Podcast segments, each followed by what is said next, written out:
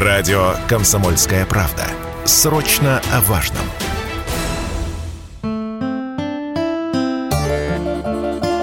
Отдых в России.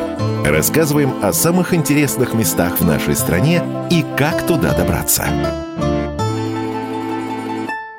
Каждую осень природа преображается, одеваясь в новые краски и даря людям новые эмоции. Вместе с природой преображаются осенью и города, открывая новые грани для жителей и туристов. Не стал исключением и Самара. Оказаться в городе на Волге можно, приземлившись в международном аэропорту Курумыч. Билеты из столицы нашей родины обойдутся вам в полторы-три тысячи рублей. Если вы больше любите стук колес, то добраться до самого большого железнодорожного вокзала в Европе стоит в среднем полторы-две тысячи. А если же путешествовать вы предпочитаете на личном транспорте, то в Самару ведет комфортная трасса М5. Многие называют Самару городом русского модерна, и ярче всего это заметно в архитектуре архитектуре. Знакомиться с ней именно осенью рекомендует краевед Игорь Махтев.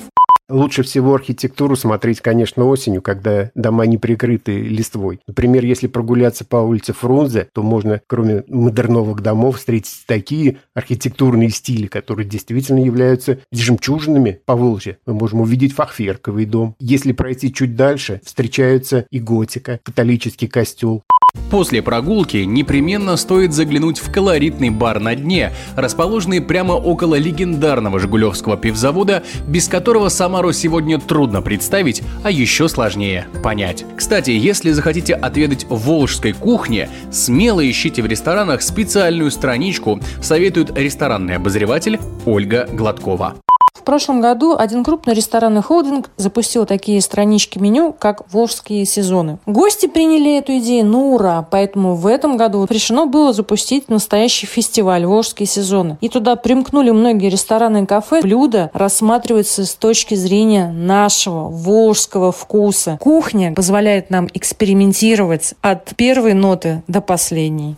Средний чек по заведениям Самары тоже порадует гостей. Сытно поужинать и опробовать местные напитки можно в рамках 500 тысяч рублей с человека. Притом за эти деньги можно отведать только что пойманного волжского судака или ароматного поросенка, приготовленного с кашей по-купечески. Любителей пищи духовной рад принять самарский филиал Третьяковской галереи, который в 2023 году заработает в полную силу. Если же поход походом по музеям вы предпочитаете активный вид отдыха, стоит подождать снегопадов и, вооружившись лыжами и сноубордом, приехать на горнолыжный курорт СОК. Не случайно Самару многие именуют маленькой Волжской Швейцарией, рассказывает чемпион России по парасноуборду, кандидат в мастера спорта Сергей Новиков.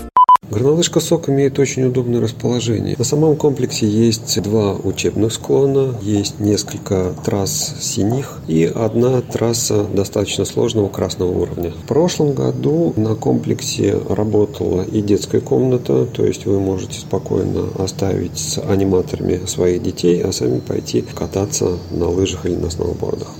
В разное время года Самара готова предложить разные виды отдыха и развлечений, поэтому сюда стоит приезжать осенью, зимой, весной, летом, а потом опять осенью. Ведь каждый раз вы будете открывать для себя новые и новые грани Самары и хотеть вернуться в этот уютный городок на Волге, родину слонов, деревянного зодчества, русского модерна, центр отечественной космонавтики и запасную столицу. Егор Волгин, Комсомольская правда, Самара.